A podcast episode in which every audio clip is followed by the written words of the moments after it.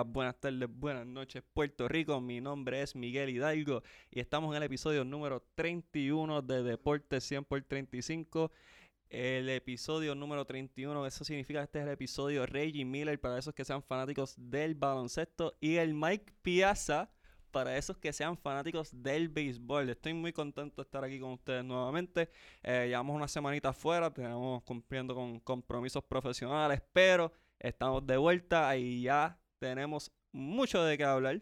Antes que todo, queremos darle las gracias a nuestro auspiciador, a la Patria Resto Bar en la Torrey. Quiero que sepan que eso está por los vagones. Si quieren comer chévere, bueno, quieren llevar a la jevita, quieren llevar al jevito, quieren llevar a la amiga, al amigo, ese es el lugar para ustedes. Eh, preguntan por Keila y por Gerardo, ellos los van a atender súper de show, que Miguel los envió. Y ahí pueden negociar a ver si le dan por lo menos una margaritita o algo ahí. Tú sabes, ellos son cocina creativa también, así que ellos se las inventan. Eh, tenemos aquí un invitado de honor. Eh, obviamente nosotros tenemos un compromiso con los talentos nuevos y ya ha salido en el, podcast anteriormente. Él es estudiante de Full Sail University, eh, estudiando Sports Broadcasting. Y tenemos aquí a un gran amigo, un gran compañero, el gran Jonathan Basabe. Dímelo, Johnny. Dímelo, dímelo, dímelo, dímelo. Por segunda vez en el grandioso podcast de Deporte 100 por 35. El, el primero que estuve fue el navideño.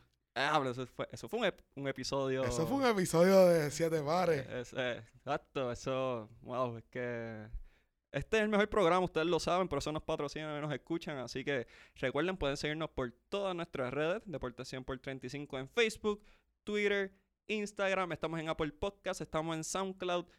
Honestamente, tienen todos los recursos para poder escucharnos y vernos. Eh, tenemos un programazo hoy, eh, como dijo mi pana Johnny, de siete pares. Vamos a hablar de la NBA que está al rojo vivo como María Celeste. O sea, esto está a fuego, a fuego. Eh, tenemos béisbol que los boricuas, tú sabes, Puerto Rico es béisbol. Vinieron este año, pa. Como, mira, empezaron el año los boricuas como si se quieren caer con la liga entera. Sí, sí, están como las instagrameras que todo es fuego por ahí para abajo. y tenemos la Liga de Voleibol Superior Femenino que está en la serie semifinal. O sea, estamos en la etapa pico de la temporada y vamos a discutirla un poquito. Pero vamos a empezar con, con la NBA específicamente. Yo voy a empezar con lo más reciente porque yo no he dormido en dos días. Porque seguimos celebrando el canastazo de media cancha de Damian Lillard. O sea que Portland eliminó a Oklahoma City. Si no vieron la serie, esa serie estuvo brutal, brutal. Eh, una guerra eh, entre point guards.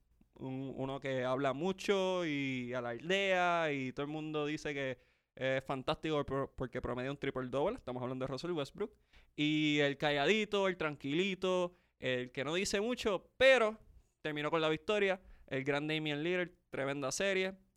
Eh, wow, o sea, Johnny, ¿viste el juego? Yo vi el juego. Yo, estaba viendo el juego y yo dije que no iba a dormir hasta que se acabara. Damian Lillard. Yo no estaba viendo la serie. Quiero que sepa, yo no estaba viendo la serie, no estaba siguiendo esa serie como tal porque era bien tarde. Pero desde el primer juego vi esos highlights y empecé a ver esa serie. Damian Lillard. El que no siga a Damian Lillard y no me digan que estoy en el o no. Estoy reconociendo a Damian Lillard. Damian Lillard juega bien. Pero en esta serie vino con esa confianza. Él tiraba de donde sea y donde sea la metía cómodo. Cómodo. Wow. Qué serie de Damian Lillard. Si la gente ahora quiere buscar un jugador nuevo, Damian Lillard es el jugador que hay que seguir. Mira, yo a Damian Lillard yo lo sigo desde que era point en Weaver State. Eh, le dije a, a mi pana Jorge Feliciano, que es fiel oyente de este podcast, eh, que él iba a ser el novato del año cuando lo ganó. Y dicho sea de paso, pues obviamente lo ganó. Y ha sido un jugador que es súper underrated, súper undervalued. Nunca ha jugado por Team USA. Que se entienda porque obviamente esa es la posición que más profunda tienen. Tienen a Stephen Curry, tienen a Chris Paul, tienen... You name it, they have it. Pero eh, Damian Lillard siempre ha sido un tipo consistente. Siempre media sobre 20 puntos. 7 eh, asistencias, 8 asistencias. Yo, creo que a lo que a Damian Lillard también lo, lo, no lo ayuda es que juega en el oeste y juega en una ciudad pequeña como Portland. Y no mucha gente sigue a ese equipo y normalmente nosotros que estamos en el este, nos acostamos temprano, nos acostamos temprano, ya a las 10, 11 hay que acostarse porque mañana hay que trabajar. Y mucha gente, si no ama el deporte, no va a seguir este equipo de Portland. No va a ver juegos de Portland, al menos que esté jugando con su equipo en el, en el este. Sencillo como eso. Y Damian Lillard. Yo presencié a Damian Lillard en persona. Yo estaba en un juego de Orlando Magic contra Portland. La diáspora, gente, la diáspora. En la diáspora, estaba en la diáspora. en la nueva colonia puertorriqueña que es Orlando, Florida. estaba viendo el jueguito de Orlando contra, contra Portland.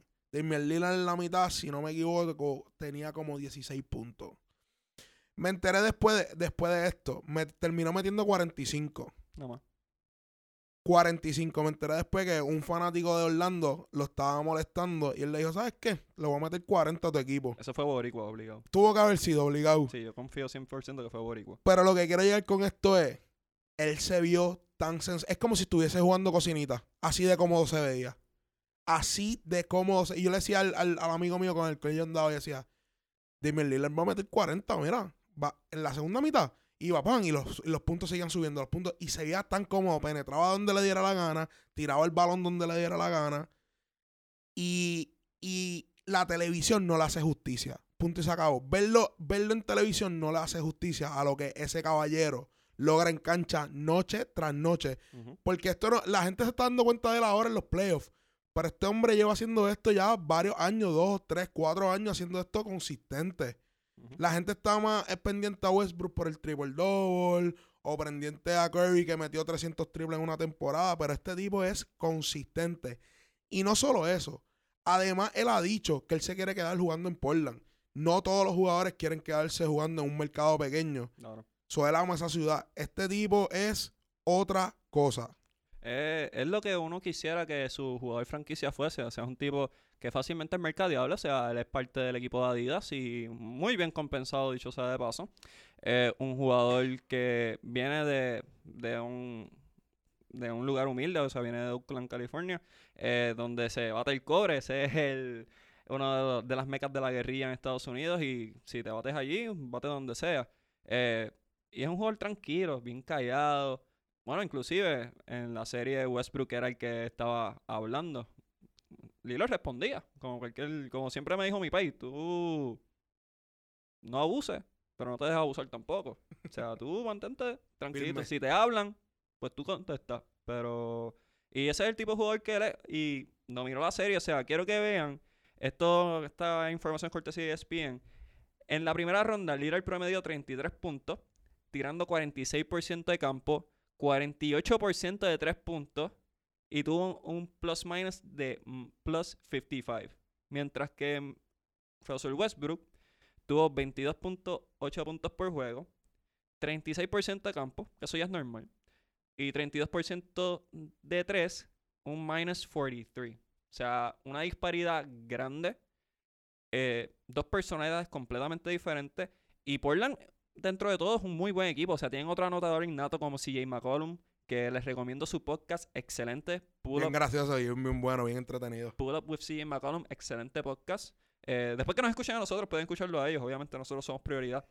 eh, el, iba a decir el boricua Mo Harkless, pero ustedes me entienden. Mo Harkless también lució bien. Alfaru Camino. O sea, ese equipito es uno... Cantel, que vino, que lo dejó, los, los Knicks lo dejaron, le dieron waiver y esta gente lo cogió. Y, también Cantor tenía la presión, no la presión, pero él tenía, él quería demostrar que Oklahoma soltarlo fue un error, porque él fue parte del cambio de Carmelo y, y se lució, se lució y dominó a, Steven Adams. O sea, ese equipo de Portland quería ganar esa serie, además de que fueron barridos la temporada pasada por ah, Anthony Davis. O sea, tenían una presión encima y, y lo hicieron muy bien. Eh, Oklahoma se elimina por tercera vez consecutiva en la primera ronda. Eh, por George lució enorme con todo y un hombro fastidiado. O sea, me alegra verlo así después de, su horrible lastimadura. Ya es momento de reconocer que el problema tal vez es Russell Westbrook. Mano, yo no quiero decir que es Russell Westbrook. Yo quiero decir que. que eh, porque este año. Es, es bien gracioso lo de Russell Westbrook y es bien. Es bien. Es bien difícil de analizar. Porque cuando él está jugando mal, entre comillas lo digo jugando mal, promediando triple double de 10, 10 y 10, el equipo estaba produciendo. Cuando él empezó a hacer sus números que normalmente produce noche tras noche, el equipo se afectó. So, yo no creo que el problema sea Westbrook. Yo creo que sea más un problema de, de su posición dentro del equipo. Él a lo mejor no ha entendido bien que él ya no tiene que hacer todo desde que se fue Durán. Él no tiene que hacerlo todo. Él no tiene que tirar el último tiro. Él no tiene que guardiar el jugador más fuerte del equipo, del otro equipo. Y yo creo que él no ha entendido eso todavía. Si él aprende a hacer eso, ese equipo de Oklahoma es súper bueno. Estábamos hablando, el equipo de Oklahoma llegó hasta el tercer lugar, si no me equivoco, en el oeste. Después de la segunda mitad, tuvieron una segunda mitad fatal, pero fue por eso, porque yo creo que él no está apreciando, él no está entendiendo bien cuál es su rol ahora en el equipo. Además, ese equipo no tenía a Robinson, que a, Robertson. a Robertson, perdón, no tenían a Robertson, que ese, ese hombre defiende, ese hombre se notó el año pasado la diferencia de él estando en cancha y no estando en cancha. Y algo bueno de Oklahoma fue que este año defensivamente ese equipo estaba bueno. Ese equipo jugó bien defensivamente. Ahora está en ese equipo acoplarse un poco mejor, un poco más de lo que están ahora y cada cual entender su rol dentro de la cancha. Si ese equipo eh, en llega a entender, a entender sus roles, yo creo que va a ser buen equipo por un par de años. Honestamente, Oklahoma es un equipo que, deja mucho que, desear. Yo soy súper fan de Billy Donovan. Billy Donovan para mí es excelente coach, pero eh, Russell Westbrook tiene el mismo mal que tiene LeBron James, que no han tenido un dirigente que los domine, que los oriente, que los instruya. Entonces, me enviaron un post, tú sabes cómo son los mambrones y, los, y los Westbrooknautas, o sea, es algo bárbaro. Que me enviaron una imagen que me, me quedé en shock, que era que Westbrook, que Jordan se eliminó en las primer, en primera ronda tres veces consecutivas también. Y yo me quedé como que, pero Jordan se eliminó sus primeros tres años. Westbrook ya es un jugador que lleva más de, va para 10 años, si no lleva ya 10 años. Estuvo con el mejor anotador probablemente que hay en el juego ahora mismo que se llama Kevin Durant.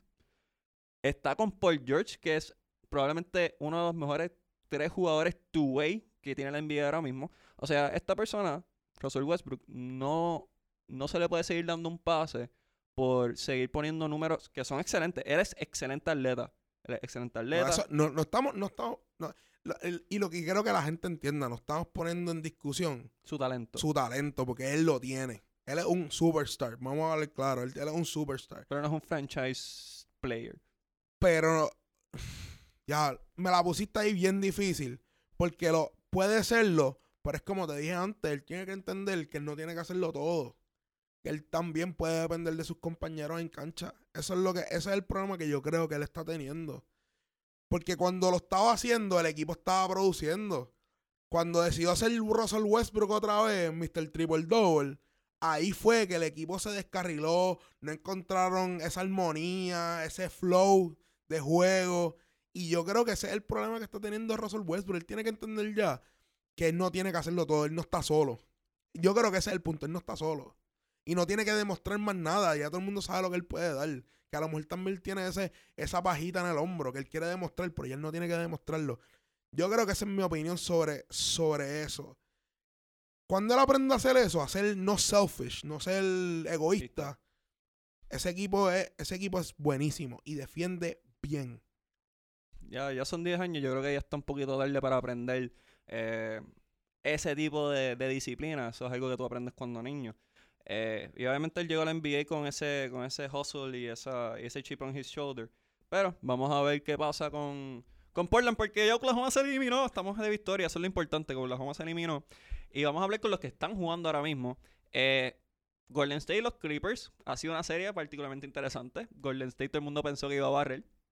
Y no, no ha sido el caso. Eh, obviamente se lastimó de Marcus Cousins, pero eso no es excusa. O sea, tienen a Stephen Curry, el mejor tirador de tres en la historia del NBA. Y ahora tiene los ojo Ahora tiene los ojo Y ahora puede ver, o sea, ahora puede ver el canasto. O sea que tienen a Clay Thompson, que aparentemente cada vez que entra a la playa, viene y mete 40. O sea, eso lo dijo él. Así que no, no sé cuán mucho se vaya a emocionar si escucha la canción esta de Pedro Capó con calma, se va para la playa, ese hombre vuelve y mete 60. Ahora está con Alicia, ahora es el remix con Alicia Keys. Ah, qué duro, qué duro. Eh, saludo a Pedro, Pedro es para nosotros. Ustedes lo saben, por Dios. Eh, tienen al anotador prodigioso que es Kevin Durant. O sea, este equipo no tiene excusas para no estar ganando. Eh, Draymond Green no está luciendo al nivel, pero honestamente yo pienso que Draymond Green es más un jugador que funciona por el sistema más que él sea un tipo bien talentoso. Eh, Golden State no se supone que esté pasando tanto trabajo, pero este equipo de Los Ángeles que perdió a Blake Griffin, perdió a DeAndre Jordan, perdió a Chris Paul y está en los playoffs con Patrick Beverly, con Dalino Gallinari, con Montrezl Harrell, o sea, gente que está metiendo... que estaba en los Lakers. Gracias. O sea, gente que está metiendo pantalones, por no decir como decimos en el barrio. Este, ayer Lou, Lou Williams, o sea, Lou Williams que ayer metió 33 y 10. Saliendo del banco. Normal, porque eso es lo que a él le gusta, salir del banco igual que, que Jamal Crawford. O sea, este equipo es uno tan y tan aguerrido y le está provocando y le ha ganado dos veces a Golden State en Oracle. La primera vez que ellos pierden juegos consecutivos en Oracle en los playoffs desde el 2016. O sea, esta serie está bien sabrosa. Kevin Durant ayer metió 46, 45, 6 y 6. O sea, como, tú sabes, Kevin Durant. Eh, hay que estar bien pendiente de esa serie. Houston ya clasificó, eliminó ayer a Utah. James Harden, 26 puntos, 6 rebotes, 6 asistencias. James Harden siendo James Harden. Normal. Eh, tenemos, o sea, estamos esperando hoy, que estamos grabando, hoy es jueves. Hoy juega Denver y San Antonio, el juego 6. O sea que puede ser que Denver pase a la próxima ronda con Portland, que voy a Portland, no importa contra quién de los dos vayan. O puede haber un Game 7 entre San Antonio y Denver, que esa serie ha sido de show, o sea, y eso es baloncesto de verdad. Hecho, esa serie ha sido y Popovich ha demostrado que él no importa qué jugador tenga, él tiene su sistema ya. ¿Sabes qué? Yo creo que él se prepara los, otros equipos no se preparan tanto como él se prepara. Claro que no. Él la gente ve el juego 2D, él la ve 4D. Él la tiene 8K, ¿me entiendes? así, así es que yo lo puedo describir porque este equipo entró a los playoffs ya quedando pocas semanas que se acabara el season.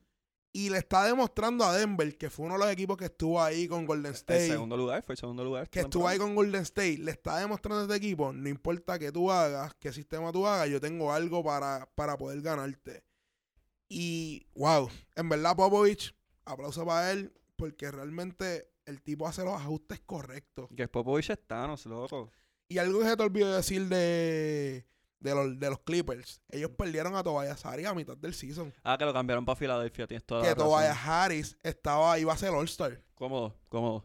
So, ese equipo tiene un montón de role players. Y él, la diferencia de, a diferencia de, que estamos hablando de Oklahoma, este equipo sabe, cada jugador sabe cuál es su rol dentro de la cancha. Y yo creo que por eso es que ese equipo es tan bueno. Además de que dos Rivers el tipo ha demostrado que realmente es un dirigente de siete pares, como dije ahorita. Esa es la palabra del podcast, siete pares. Voy a, pensarlo para el título, fíjate, no es mala. Pero por, los auspiciadores voy a, voy a respetar y no lo voy a decir, pero vamos, vamos para encima. Pero sí, siete pares. Eh, Doc Rivers, obviamente, yo creo que, que el tener que dividir roles entre gerente y dirigente también lo afectó, por lo menos al principio. Y si tú veías cuando Doc dirigía a Orlando, que estaba más Grady, Papá McGrady. Y, cuando ganó con Boston, tenían la constante que eran equipos pantalones. así, ah, O sea, Kevin que tenían actitud. Exacto, tenían, tenían calle, tenían malicia, o sea, y eso es lo que tiene este equipo. O sea, Patrick Beverly rápido dijo que yo voy a guardiar a Kevin Durant. ¿Verdad que buscar a Kevin Durant es, es imposible? es, es, ilógico. Eh, considero que es hasta un poco patético, pero... Tipo 6'10, 7'4, 7'5 wingspan. uno de los anotadores más prodigiosos en la historia del NBA, o sea, es la realidad. Pero esa es la actitud que uno tiene que tener, de ir por encima siempre, de apostar a uno. Esa es la, actitud que todos tenemos que tener, no solo este equipo, sino nosotros como sociedad, nosotros como individuos. Vayan ustedes, como Rafa Pavón. Yo voy a ustedes. Vamos por encima. Así que es, la actitud. Hay que tener esa actitud de, ir a uno, de ser aguerrido y no tenerle miedo al rival. Porque la bola sigue siendo redonda y la bola está en la cancha. Hay que jugar. Y mucha gente a mitad del season, cuando hicieron el cambio de Tobias Harry, dieron por perdido a este equipo. Dijeron, no, este equipo lo que quiere es tank, lo que quiere es tank. Y, y a Zion, a Zion. Y queremos a Zion, queremos, todo el mundo quiere a Zion, pero él demostró, ese equipo demostró que no. Y Dos River lo dijo muchas veces, no, yo no estoy tanking, yo estoy para ganar, yo quiero estar aquí para ganar. Y algo que la gente no sabe, que mucha gente no sabe, este equipo tiene de asesor a Jerry West. Wow.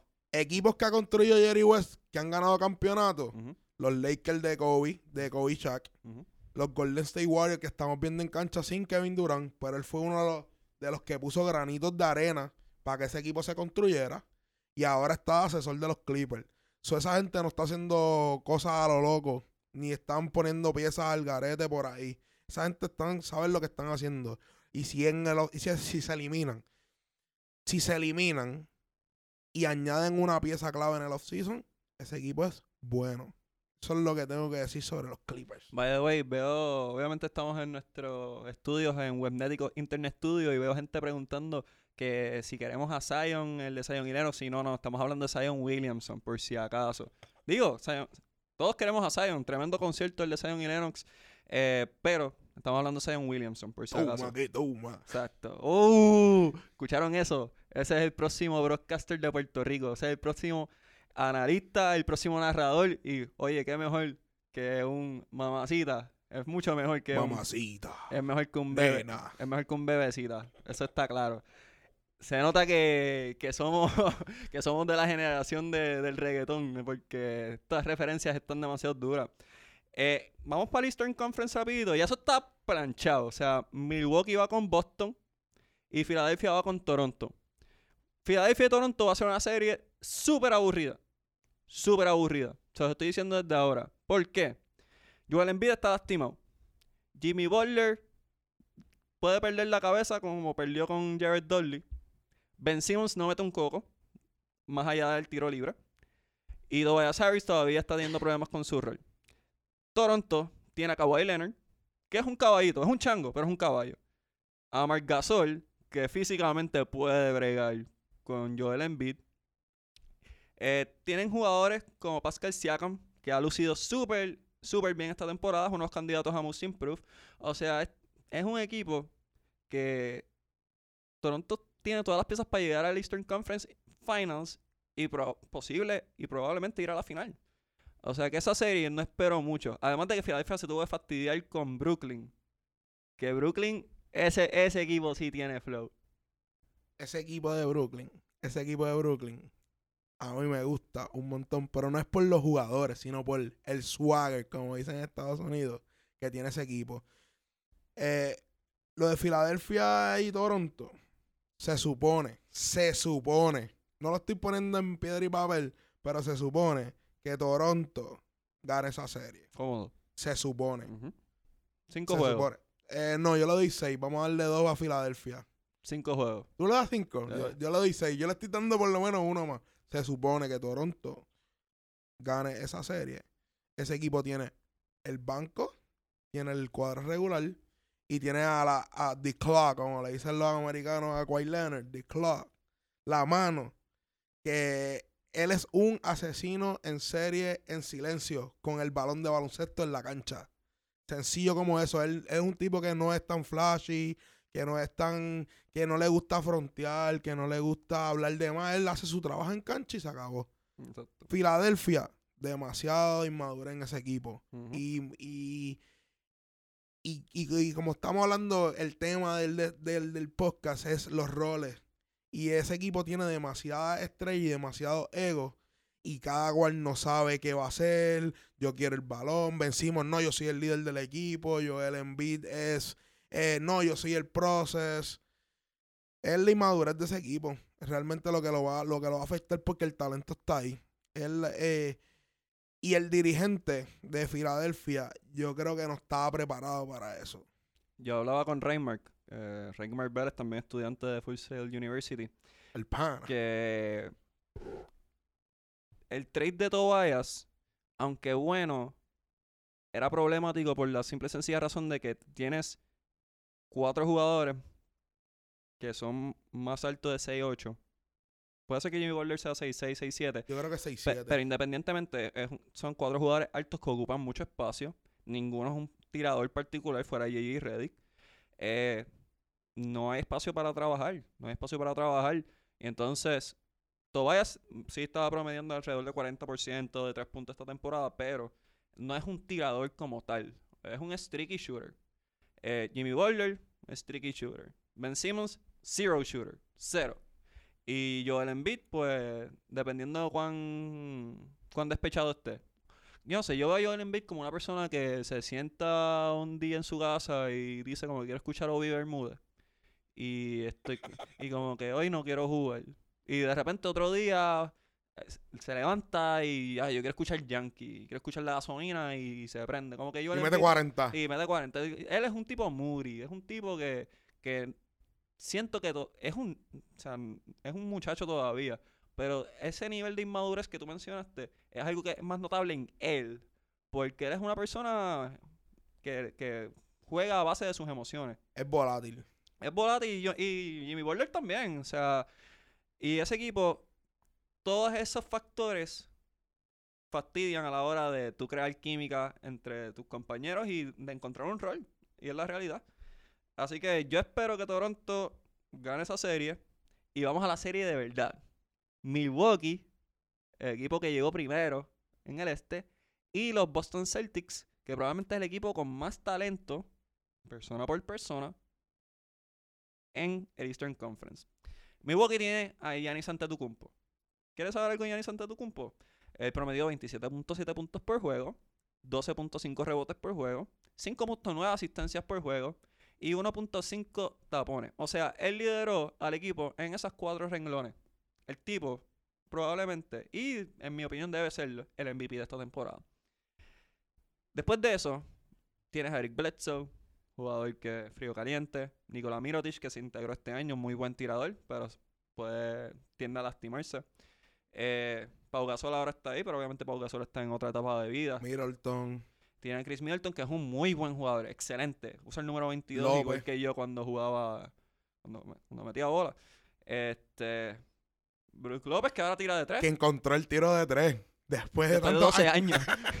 o sea, Brook López encontró un talento después de 12 años. Él ha tirado un más de 3 este año que lo que había tirado en toda su carrera. Yo creo que ha encestado más canastos de 3 este año lo que ha metido en su vida de, la pintura. O sea, no, no. Brook López, eh, revelación, revelación. O sea, es un equipo que no. Tiene muchos jugadores sólidos, pero no es un equipo que, que yo espero que hay, alguien aparte de Yanis me cargue. No sé si me explico. Boston tiene a Kyrie Irving que ya está más que demostrado que puede cargar un equipo en los momentos clutch. Tienen a Jason Tatum, que es un jugador on the rise, un jugador que el año pasado se quedó con los playoffs y que ha demostrado que también tiene el temple para poder eh, lucir. Al Horford, mi jugador favorito de Latinoamérica después de Manu Ginobili, o sea, un hombre que que rebotea, juega duro, es un líder, está con Amelia Vega, perdón, eso no viene el caso. Este punto es que rebotea muy bien, es bien consistente, es el tipo de líder que era Big Papi cuando jugaba cuando jugaban los restos. O sea, es ese tipo de jugador de impacto. Eh, tiene a Jalen Brown. Marcus Smart no está. Eso es una, una sensible baja. Esa sí que es fuerte para ellos. Porque él es él es el corazón de la defensa de ese equipo, aunque tú no lo creas. Él defiende el que sea, él es como, él es como el de los Clippers. Eh, Patrick Beverly. Patrick Beverly, que no importa si tiene que darle a un tipo de 7 pies, como si tiene que darle a un tipo de 5-2, él lo va a guardiar. Y esa baja es bien fuerte para Boston. Y, y era, tienen a Marcus Morris, que también es un tipo que, que mete pantalones. Y esta serie es una revancha del año pasado. El año pasado se dio en los playoffs también. Boston terminó ganando, si no me equivoco, en seis partidos. Eh, cambia por completo la dinámica. El factor X es qué jugador de Milwaukee va a sacar la cara. Porque el año pasado Boston ganó porque Eric Bledsoe no podía con Kyrie Irving. Y al día de hoy no creo que pueda con Kyrie Irving. Pero, y Boston tiene piezas para rotar para que Giannis vea diferentes toques. Ellos estaban usando el cuadro de Holford y Baines de 4 y 5. Creo que fue en esta serie, si no me equivoco, o antes de que empezara, antes de que empezaran los playoffs. Ellos estaban usando a Baines y, a, y al Horford. Yo creo que ellos dos pueden parar un poquito a lo que es Giannis en la pintura.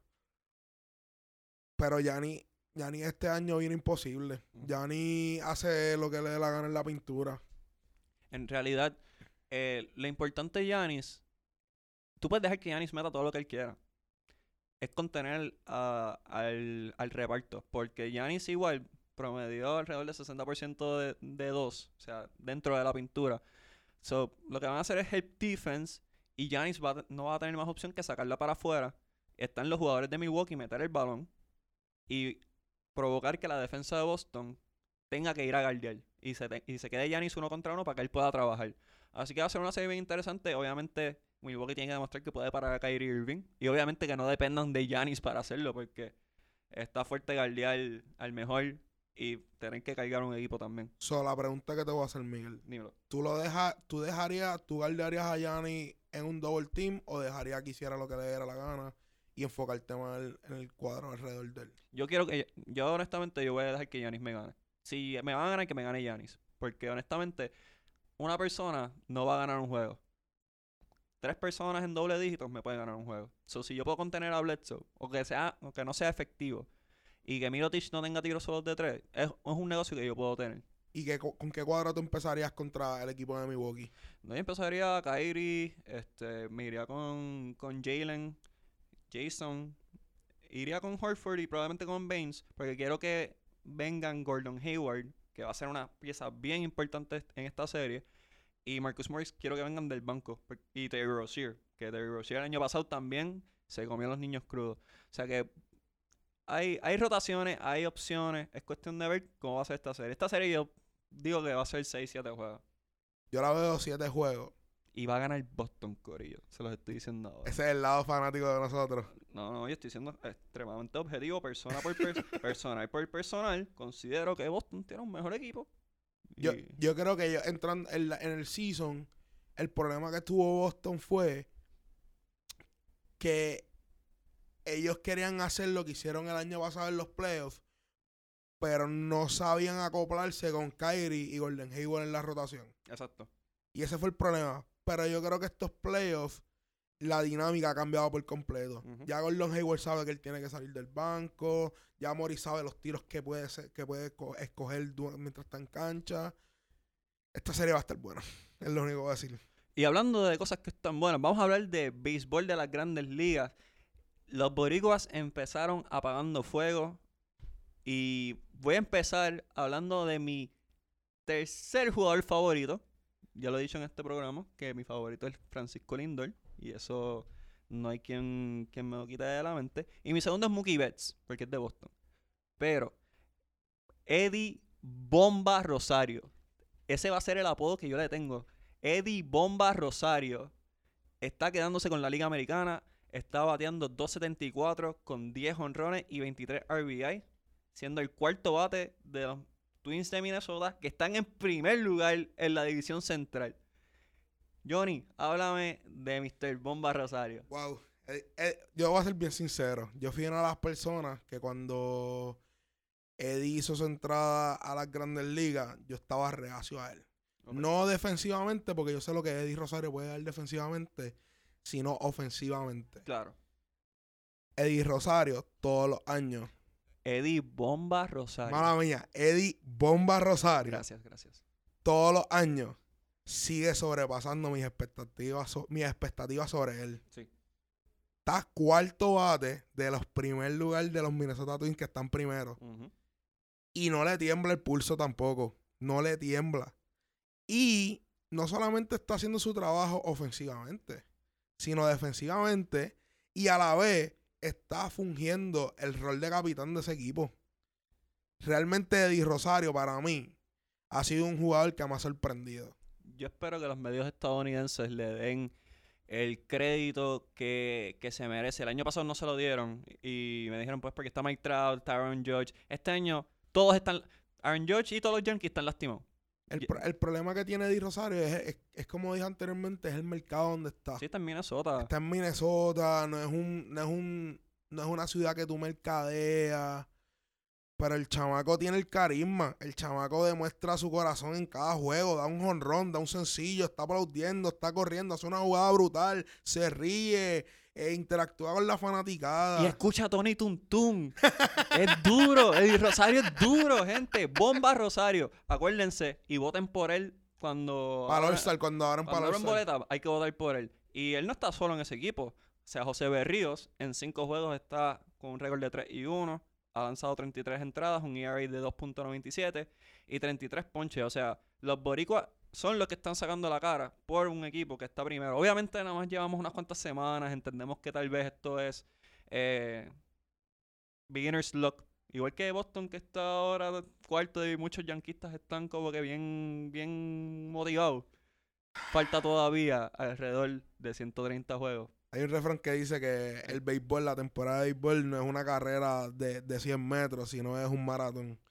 Estamos empezando, mi gente. Así que, pero Sí contamos con que Di Rosario vaya a superar los números del año pasado, que fueron 2.88 con 24 honrones y 77 empujadas. Así que por el camino que va, va a romper ese récord.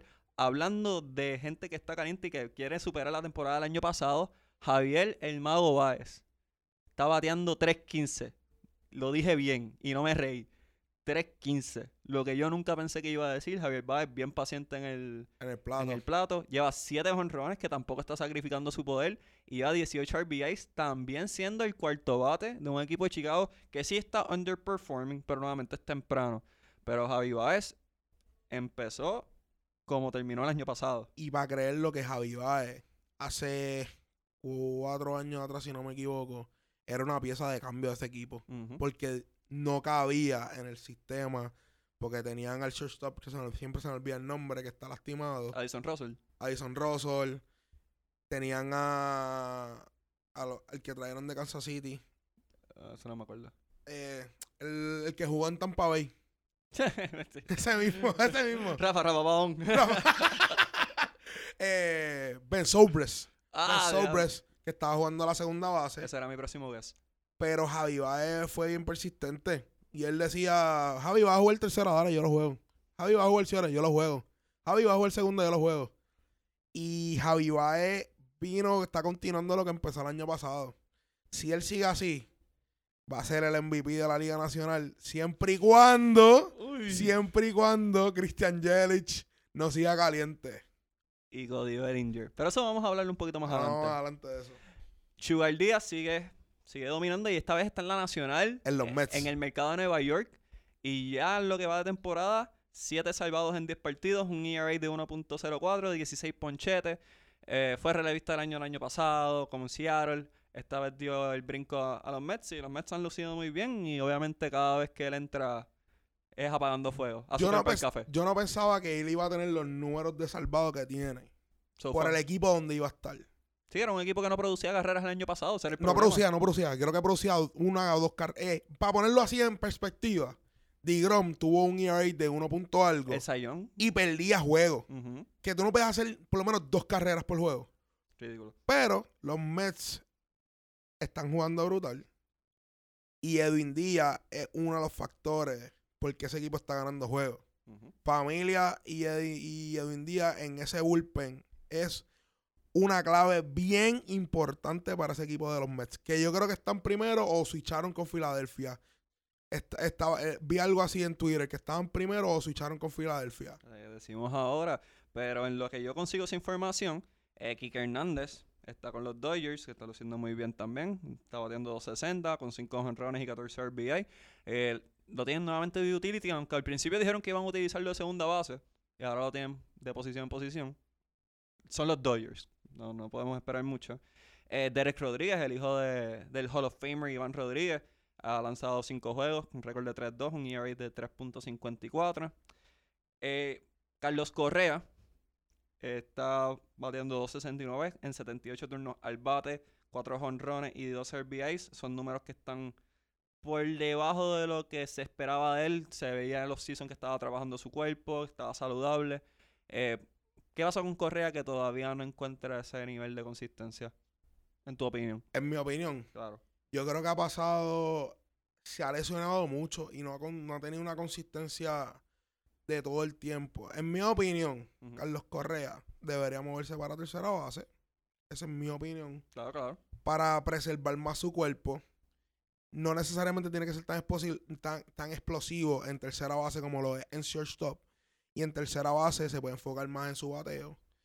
Y, no ser tan propenso a lesionarse. Eso es lo que eso es lo que no la, no la ha dañado la carrera, porque él ha tenido una carrera excepcional en grandes ligas. Yo creo que él ha aguantado un poquito más de lo que estábamos esperando de Carlos Correa. Él tiene a, a Bregman en tercera, que es, es nato shortstop. Y yo creo que Correa se vería más cómodo ahí en esa posición. Y yo creo que eso es lo que le está afectando es que todavía se siente incómodo por sus lesiones. Y la gente piensa que, ah, no, que esta gente se puede recuperar. Esta gente tiene un espacio bien pequeño en recuperarse. Y a la misma vez están entrenando. A la misma vez, ellos tienen una o dos semanas libres durante el off-season. Después de ahí es entrenar, coger BP, coger rolas, coger, ir al gimnasio, hacer entrenamiento físico.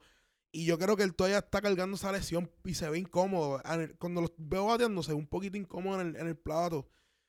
Y para mí, él debería como que pensarlo bien, pensar bien en su futuro, en su carrera, si quiere, si quiere prolongarla, aguantar las lesiones. Esa es mi opinión sobre Carlos Correa. No, claro, y, dijiste la clave, Alex Bregman es el tercera base, o sea, y firmó un contrato millonario para quedarse en Houston. Eh, Correa es una persona grande, o sea, Correa es 6'4". 6'4", o sea, es una persona grande, igual que era Alex Rodríguez. Y Alex Rodríguez no tuvo más opción que también moverse a la tercera base. Y creo que es el destino de Correa. Correa va a terminar siendo Yankee, me duele decirlo en el alma. Y probablemente termine en la tercera base porque, nuevamente, como tú dijiste, él tiene el guante. El guante no se duda. No, el guante, yo no dudo en un caso de defensa. Pero, pero el físico, sí ya para su posición, las lastimadoras es mucho y la exigencia es mucha. Así que... Y tiene que cubrir demasiado terreno. Y, eh, y es una posición que tu explosividad tienes que ser más, rápido a reaccionar y correr para allá, correr para acá en tercera. Es un brinco, me tiré de pecho, tiré. Ya, es una emoción que es natural. Pero en su stop tienes que abarcar demasiado terreno. Y ya le ha tenido lesiones en, la pierna, que eso también te, te va debilitando poco a poco.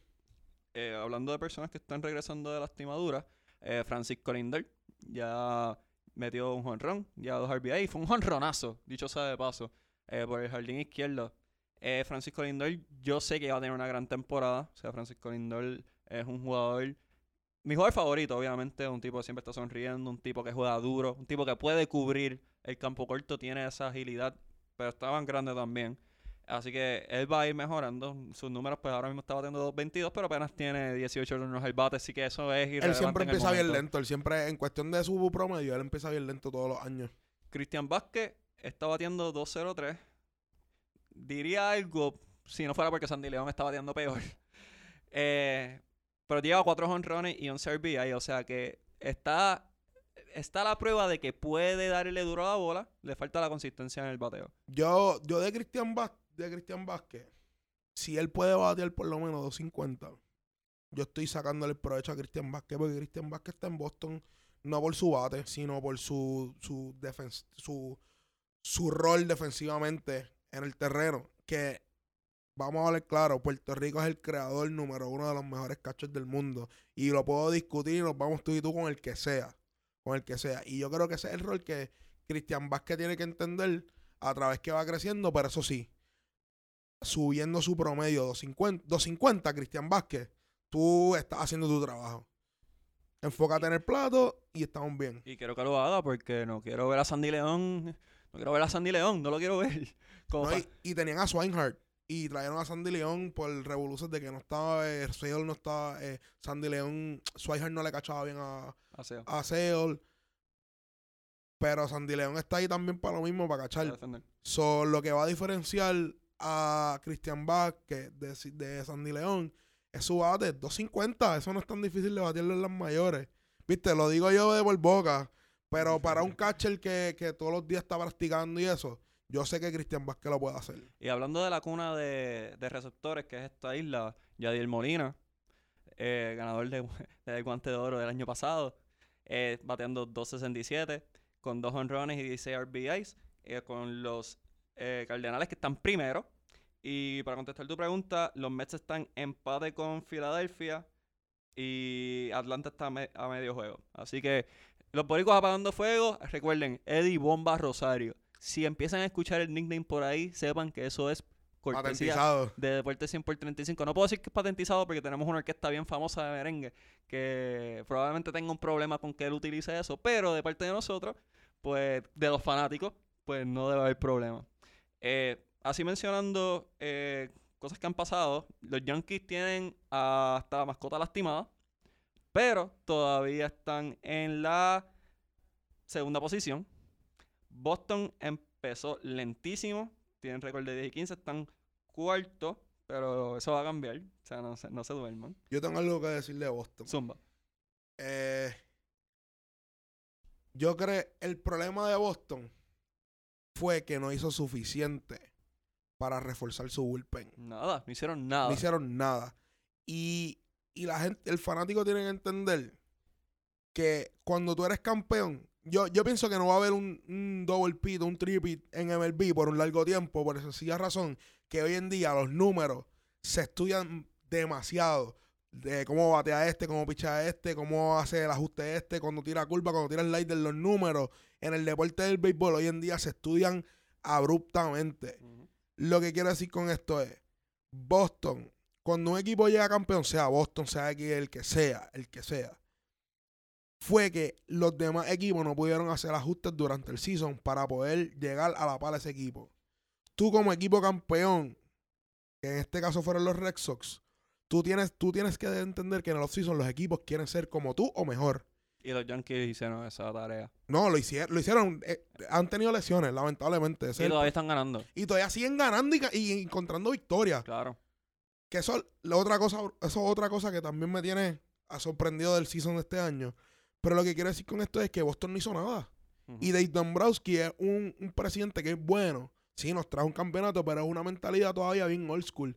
Y él construye a través del campo, no a través del bullpen ni a través de las fincas, que esa es la modalidad de hoy en día.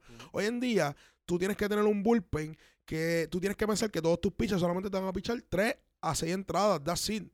Él todavía tiene la mentalidad, no, ofensivamente es que yo te voy a atacar y te voy a ganar. Pasó en Detroit, pasó en Detroit que lo vimos, el equipo sí era bueno, el equipo era bueno, pero no sobrepasaba ese hump, esa montañita para ganar una serie mundial. Y es lo mismo que está haciendo con Boston. Vació todas las fincas, creo que estamos 28-30 entre toda la MLB. Y además de eso, no añadió piezas clave en el bullpen.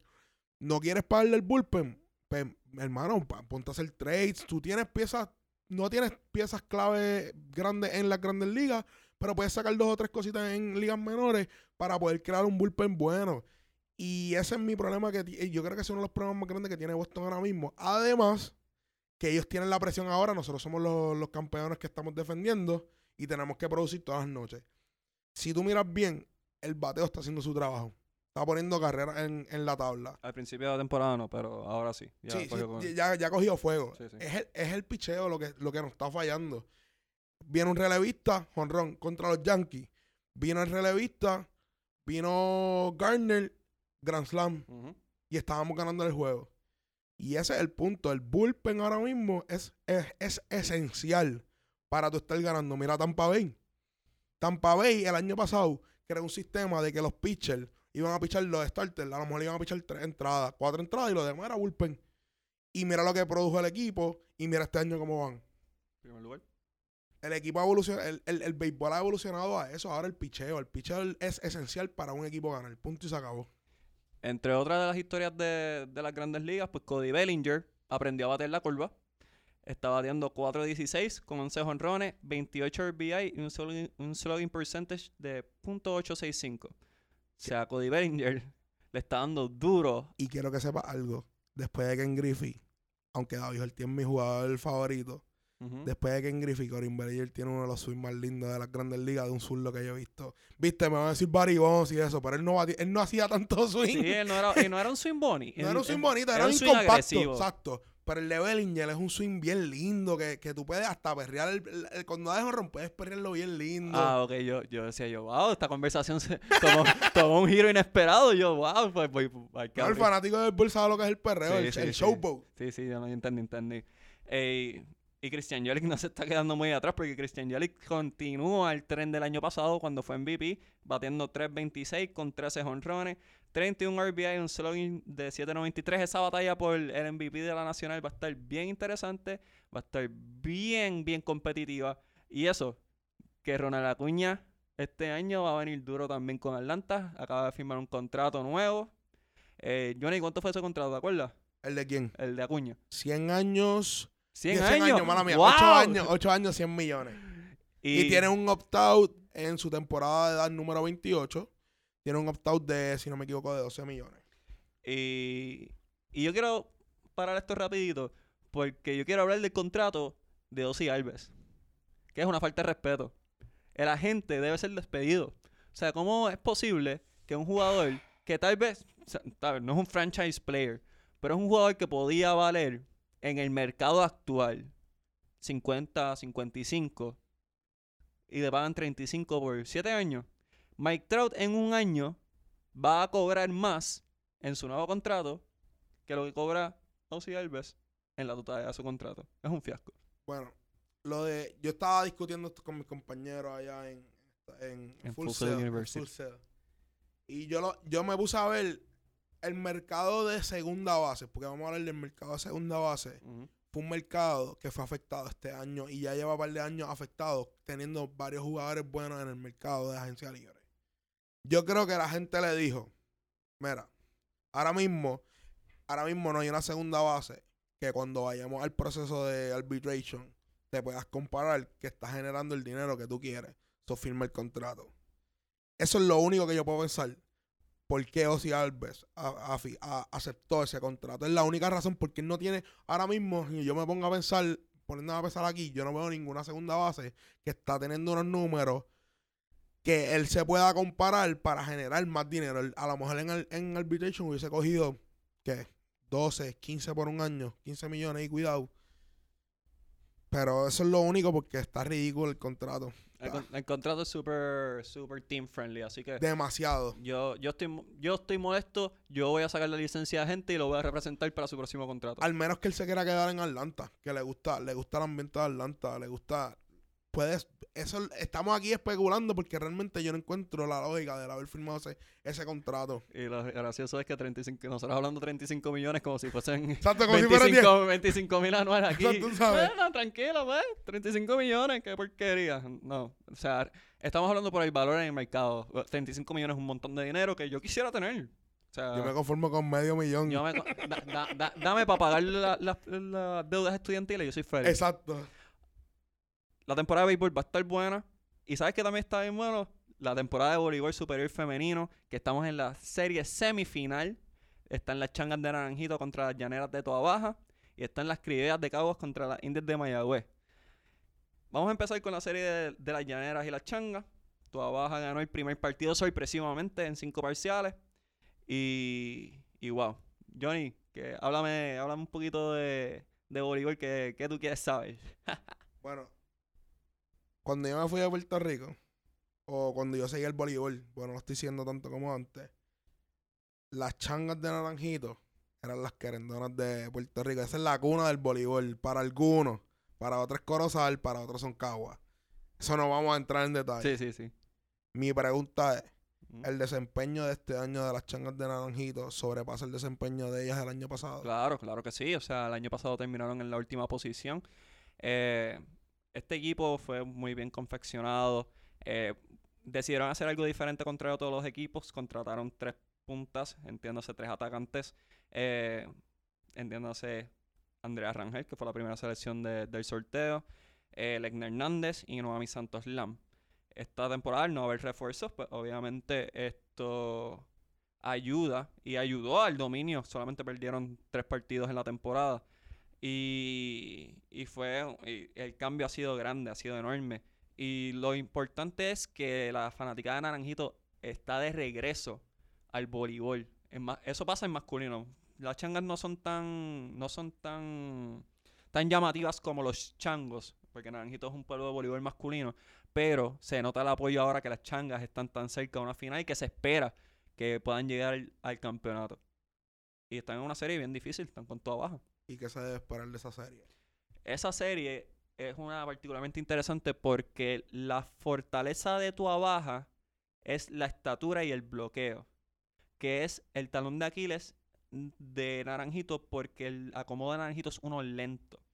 Entonces, el ataque o la corrida que hacen las jugadoras de Naranjito uno lento, que eso fomenta a que el bloqueo llegue y ahí se aprieta la cosa, porque el bloqueo amortigua el golpe, fomenta el contraataque, y si puede hacer el punto en bloqueo, mejor todavía. O sea que tienen ese detalle. Mientras que la debilidad de toda baja es la recepción. Y una de las fortalezas de Naranjito es el servicio. Andrea Rangel fue la líder en Aces. El Hernández tiene unos servicios más peligrosos que tiene la liga. Noami Santorlam tiene un servicio extremadamente duro. Que si las llaneras no vienen a defender, van a tener problemas severos. Es una serie de quién implante su estilo mejor. So, la pregunta que te quiero hacer es que los dos equipos tienen que eh, eh, enfocarse más en su estilo de juego o los equipos tienen que hacer cambios a su, a su forma de jugar ahora en esta serie. Va a, acelerar el juego, eh, cambiar, cambiar la tener la, zaguero más tiempo. Naranjito tiene que, jugar lo más rápido posible. Eso ayuda a que el bloqueo no llegue y pues ahí las puntas van a poder atacar. Necesitan que las centrales sean efectivas en ofensiva. Eh, ese es el ajuste mayor que tiene que hacer Naranjito. Tu abaja tiene por obligación que tener el bloqueo presente en todos los partidos porque no se puede confiar en su recepción. Desafortunadamente Valeria León es una sola jugadora y ella no puede con todos los balones. Las esquinas desafortunadamente no son pasadoras innatas, así que es bien importante que el bloqueo de tu abaja esté. Que Genesis Collazo siga metiendo sus 25 a 29 puntos, tuvo 29 en el partido anterior. Eh, que sigan dominando la lucha en bloqueos, como dije, ganaron 16-6 en ese primer juego en bloqueos. Y que Natalia Valentín reparte el juego. Necesitan múltiples poses en ofensiva para poder lucir bien. Y ahora, la pregunta de los 64 mil chavitos. ¿Quién gana esa serie? ¿Y en cuántos partidos? Considero que Naranjito... Mm, si Naranjito no llega, sería una decepción bien grande. No solo para la fanática, sino para el voleibol, porque Naranjito ha sido el mejor equipo durante toda la temporada. Creo que Naranjito va a ganar en seis, en seis partidos. En seis partidos yo como no sigo tanto el voleibol, siguiendo la línea del amigo mío aquí, Miguel Hidalgo, para mí, yo voy a escoger a las changas, a mí no me importa. Naranjito all the way, la cuna del voleibol, digan lo que digan. Bueno. Me fui fanático. Sí, no, full, full, full. Y eso que yo soy súper fan de Naranjito y el que me conoce sabe por qué. Así que esa serie va a ser muy interesante. Esto es un podcast de pana. y tenemos la otra serie que son las Indias contra las Criollas. Jugaron ayer. Eh, las Criollas derrotaron a las Indias en cuatro parciales. Y. Y nada, esa, esa ha sido una serie constante en los últimos, te puedo decir, 10 años. Cabos y Mayagüez casi siempre se cruzan. Eh, es bien interesante. Eh, esta serie. Ah, ¿Cuáles son los ajustes que tiene que hacer cada equipo para enfrentarse a cada cual? Caguas necesita múltiples anotadoras en doble dígito. Karina Ocasio, que fue nombrada jugadora más valiosa esta temporada, es la primera arma ofensiva y, es la segunda en realidad. Eh, pero necesitan segundas voces. Ayer Leonida González tuvo 16 puntos y eso ayuda mucho en, la distribución de juegos. Eh, la, integración futura de Ana Sofía Jusino sé que vendrá súper bien y si viene Stephanie Enright mejor. Pero ahora mismo con lo que tienen, necesitan segundas poses ofensivas, necesitan que Jennifer Nogueras reparte el juego lo mejor posible y que el bloqueo esté. Que el bloqueo esté. Y por Mayagüez, Mayagüez necesita que Saray Álvarez esté en juego. Ayer fueron 14 puntos de, de sus centrales. Tú no quieres que tus centrales sean tus mejores anotadoras en un partido así. Eh, tú quieres que sean tus opuestos y tus esquinas. Y Saray Álvarez, la líder en puntos de toda la, de toda la Liga de Voleibol Super Femenino en su historia tiene que estar presente, pero eso también viene con que Mayagüez defienda bien, que toquen muchos balones en la malla y que hayan segundas voces ofensivas que ayuden a que se libere el camino y que el bloqueo de Caguas no se tenga que enfocar solamente en eso. ¿Quién gana esta serie? Caguas. ¿Lo dices por fanático? no, lo digo, lo digo porque en realidad eh, Mayagüez tiene demasiadas incógnitas que yo no sé si puedan contestar, porque es un equipo que tiene a, a Torregrosa jugando esquina, cuando en realidad ella es una medio. Este, tienen eh, a Isabel Quintana, que es novata. Eh, Katia Sánchez es novata. O sea, no, no, están acostumbradas a este tipo de, de escenario.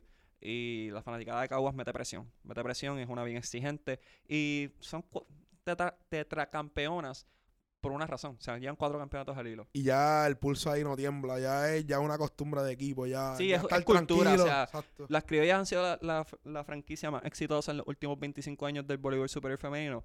Y es por una razón. O sea, es porque es consistente, trata a sus jugadoras bien y se espera ese resultado. odio decirlo así, pero son las Yankees del voleibol superior femenino. En la realidad es, lo que toda franquicia quiere ser. Así que las criollas deben ser la final. Y la final que necesita el voleibol son las changas y las criollas, honestamente, en cuestión de rating, es cuestión de, de ver en realidad, porque si Naranjito gana, gana la cuna del voleibol. Su primer campeonato en voleibol femenino, wow. Y después de estar últimas el año pasado. Ahora, si Caguas gana, queda campeón. Cinco campeonatos consecutivos.